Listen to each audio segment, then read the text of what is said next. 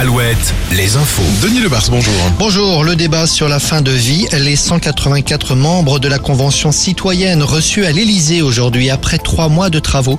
Ces Français se sont majoritairement prononcés pour une aide active à mourir sous certaines conditions. Emmanuel Macron souhaite un projet de loi dès cet été. Il souhaite aussi d'ailleurs que ce type de convention citoyenne soit appliqué à d'autres grands sujets de société. Un incident rare hier en Loire-Atlantique, deux hommes ont été blessés alors qu'ils intervenaient sur une éolienne à Derval. Une intervention de maintenance. Ils ont été victimes, semble-t-il, d'un arc électrique. Les deux techniciens ont été blessés, victimes de brûlures notamment.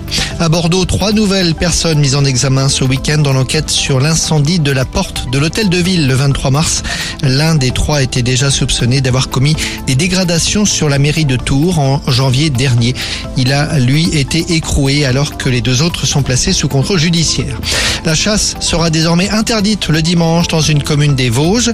La décision résulte d'une concertation entre la mairie et les chasseurs. Elle entrera en application le dimanche 4 juin. Football, le coup d'envoi du mondial de Montaigu qui fête son 50e anniversaire cette année. L'équipe de France féminine joue ce soir.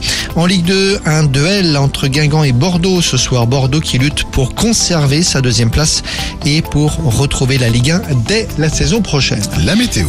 Retrouvez la météo avec si belles vacances. Si belles des campings riches en sourires.